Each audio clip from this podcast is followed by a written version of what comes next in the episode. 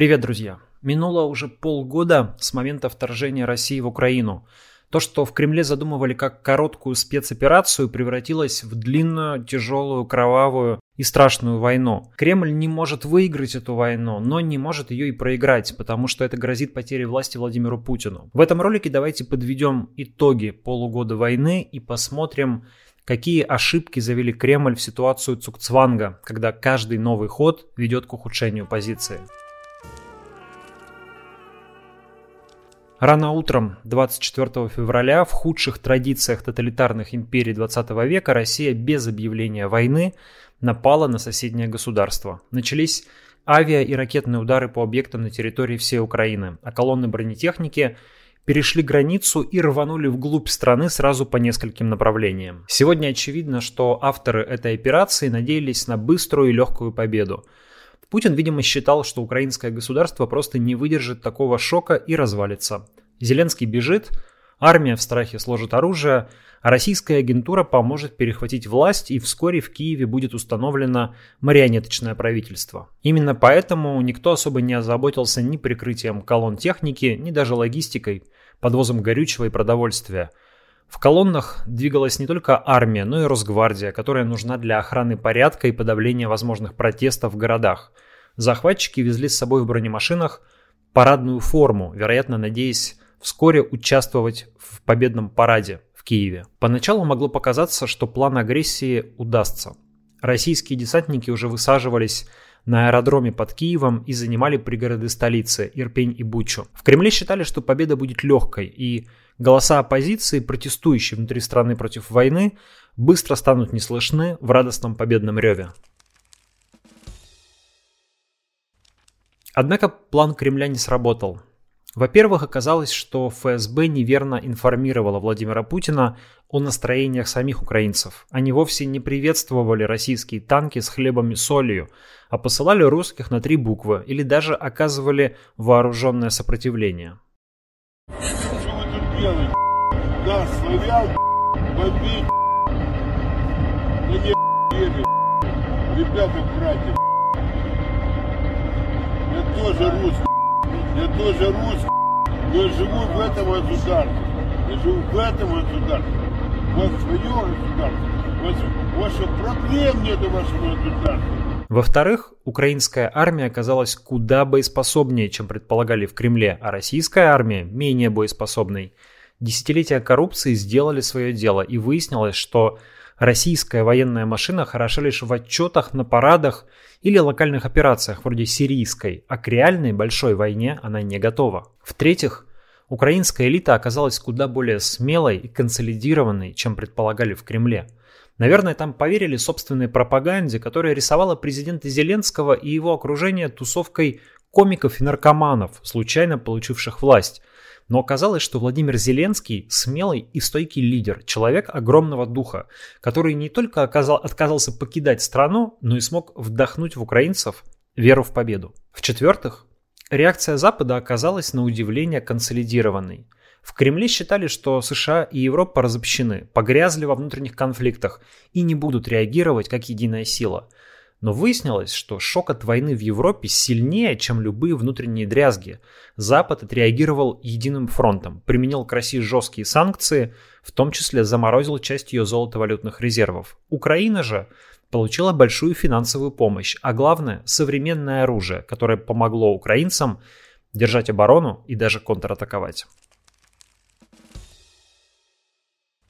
В итоге спецоперация пошла не по плану. Российским войскам пришлось отступить из-под Киева, оставив за собой разоренные пригороды и трупы гражданских, что стало шоком для мировой общественности.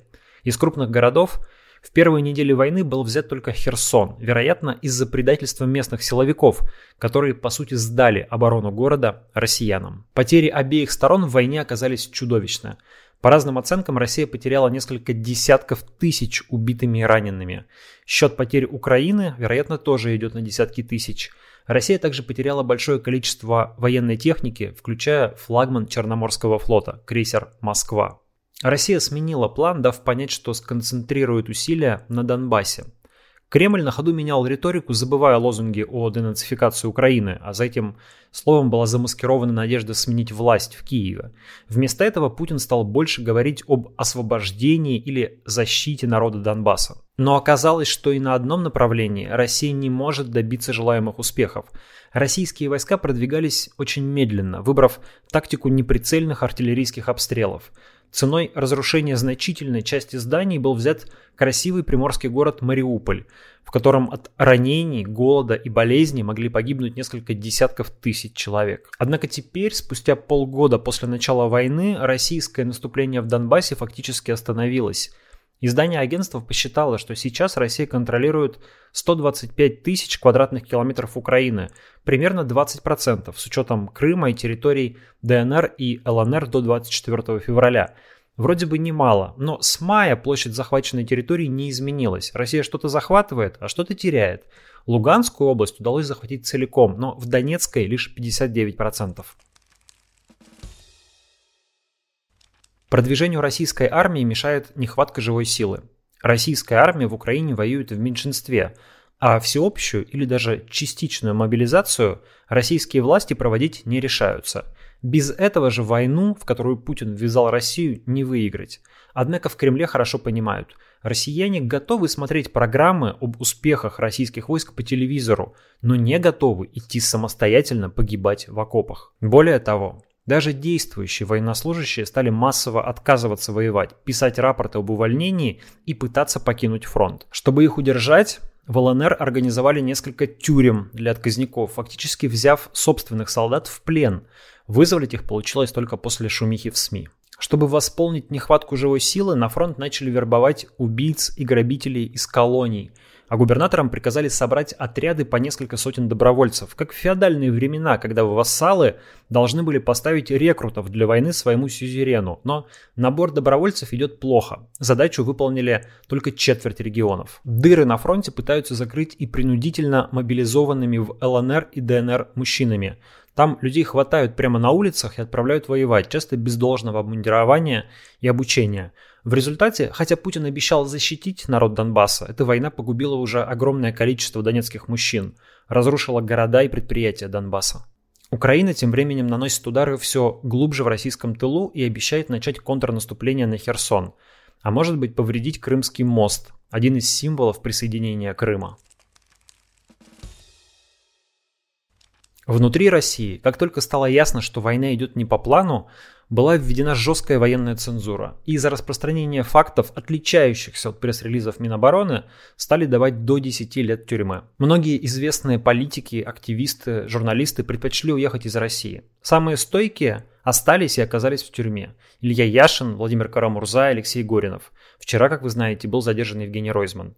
А еще уехало множество айтишников и высококвалифицированных специалистов. В России завели тысячи дел о дискредитации вооруженных сил и жестко подавляли любые протесты против войны, даже самые невинные. Само слово «война» оказалось под запретом. Были заблокированы тысячи интернет-страниц и десятки СМИ. Фактически свобода слова в стране полностью уничтожена. До очередных выборов не допустили множество антивоенно настроенных кандидатов, влепив им административки по надуманным поводам. Пожалуй, единственное, что оказалось в России лучше прогнозов, это экономика.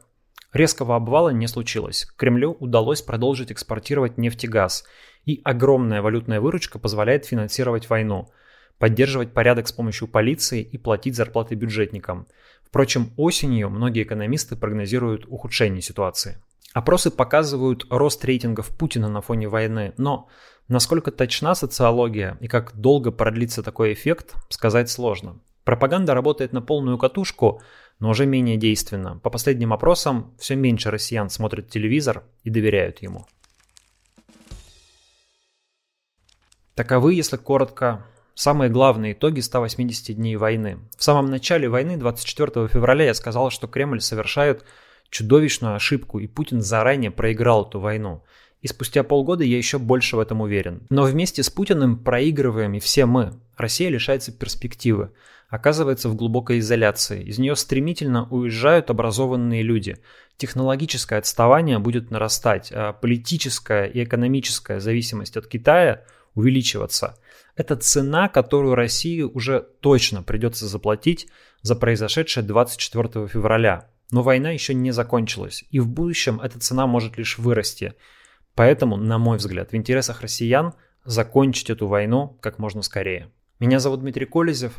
На этом канале каждый день выходят обзоры и разборы важных новостей. Завтра, скорее всего, ролика не будет, а на следующей неделе все в обычном режиме. Поддержите, пожалуйста, проект на Бусти или на Патреоне или разовым донатом. Все ссылки, все реквизиты будут в описании этого видео. На сегодня это все.